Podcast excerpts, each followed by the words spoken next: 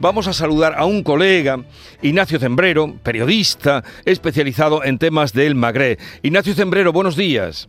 Hola, muy buenos días. Gracias por atendernos. Queríamos contrastar con usted, por la experiencia que tiene y por lo que sabe, esta noticia. El gobierno, eh, al parecer, está negociando, el gobierno de España, el nuestro, con Marruecos, la gestión y el posible traspaso del espacio aéreo del Sáhara Occidental a Marruecos. Se trata de uno de los puntos, se trataría de uno de los puntos de acuerdo firmado entre Pedro Sánchez y Mohamed VI en su reunión del pasado mes de abril en Rabat. ¿Qué nos puede usted decir? Bueno, se trata de la respuesta eh, que el gobierno ha dado a una pregunta del senador Clavijo de Coalición Canaria. Es una respuesta, la del gobierno, algo ambigua, que se presta desde luego a esa interpretación, a que el gobierno está negociando el traspaso del control del espacio aéreo Sáhara a Marruecos. Hoy en día ese control eh, depende del aeropuerto de Las Palmas, de la torre de control del aeropuerto de Gran Canaria. Y eh, es así desde 1976, desde que España se retiró del Sáhara Occidental.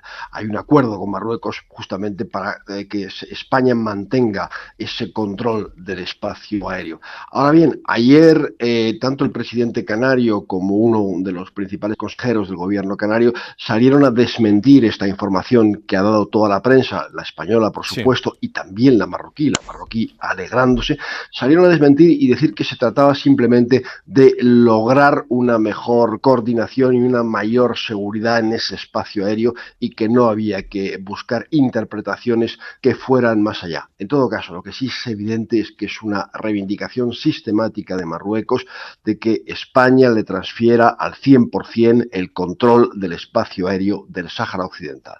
Entonces, eh, nos quedamos con esa respuesta del gobierno mm, que sería que no es así. Nos quedamos con, muchas dudas, nos quedamos con muchas dudas. No, cuando digo que no, es así, no es el gobierno de España el que ha dicho que no es así, es el gobierno de Canarias, que es eh, socialista, en todo caso su presidente es socialista, que se supone que tiene buena información y que allí salió a decir que no era así. El gobierno de España no ha eh, desmentido formalmente esa interpretación que ha hecho la prensa eh, de la respuesta eh, que ha dado el gobierno de España al senador Clavijo, al senador de Coalición por Canaria. Y, desde luego la respuesta del gobierno es ambigua y se presta a esa interpretación. Yo estoy defendiendo aquí a todos mis colegas que hicieron esa interpretación porque desde luego me parece una interpretación muy evidente de la de la respuesta ambigua del gobierno, se puede sacar esa conclusión perfectamente.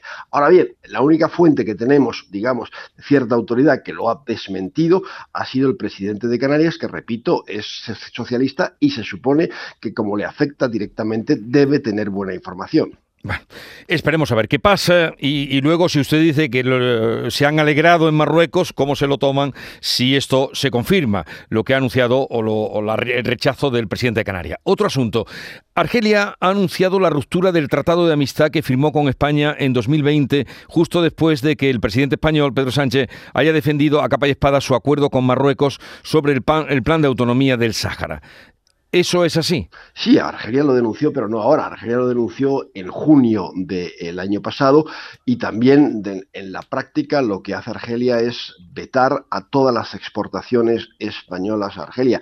Las exportaciones han caído en un, con relación al mismo periodo del año pasado, han caído un 92, un 93%. Y lo que se sigue vendiendo Argelia eh, por parte de empresas españolas, sobre todo valencianas, murcianas, etcétera, eh, son también andaluzas, pero un poquito menos. Eh, lo que se sigue vendiendo a Argelia pues son, eh, responde a antiguos y viejos contratos, pero no se firma ningún nuevo contrato, prácticamente ya no se le vende nada y las empresas españolas han sido excluidas de todas las licitaciones públicas en Argelia. Es un, del lado argelino se ha hecho un muy mal negocio con esta operación, entonces yo veo que el presidente del gobierno y el propio ministro Álvarez se alegran mucho de que el comercio con Marruecos vaya viento en popa, pero yo también lo celebro, pero eh, se olvidan de recordar que el comercio con Argelia, pues yo diría que prácticamente ha desaparecido, excepto el gas que sigue exportando Argelia a España. O sea que podemos colegir de, de estos asuntos que usted ha descrito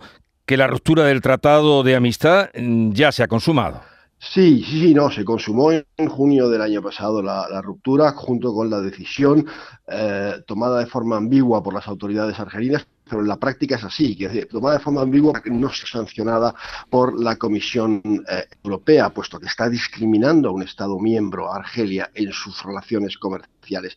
Y aquí hay algo absolutamente llamativo e importante. El ministro Álvarez, que viajó a principios de junio del año pasado a Bruselas, reclamó la, solidaridad eh, europea y la obtuvo, pero la obtuvo de boquilla. Aquí se, en la Unión Europea, Bruselas, la Comisión podía abierto un expediente a Argelia y haber sancionado a Argelia por discriminar a un Estado miembro, que es España, que repito, no puede, sus empresas no pueden exportar a Argelia a día de hoy.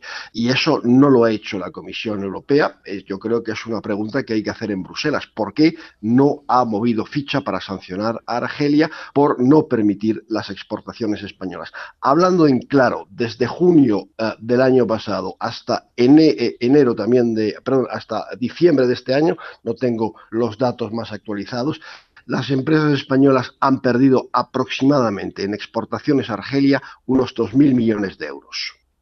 Ahora que usted nombraba Bruselas, fue en Bruselas donde el ministro del Interior español volvió, bueno, la, comunicación fue online, no estaba presente, pero volvió a reiterar que los muertos de junio fueron en suelo marroquí.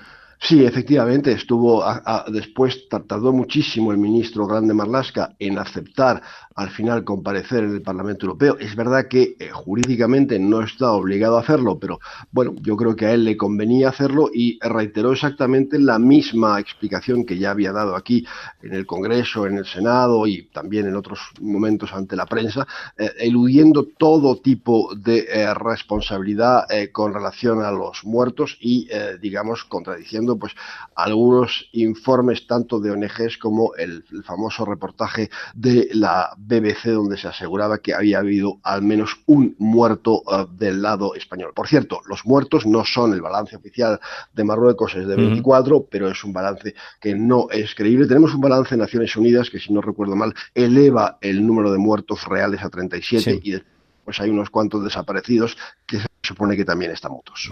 Ignacio Zembrero, periodista especializado en temas del Magreb, gracias por estar con nosotros. Un saludo y buenos días. Gracias a vosotros y muy buenos días. Buenos días.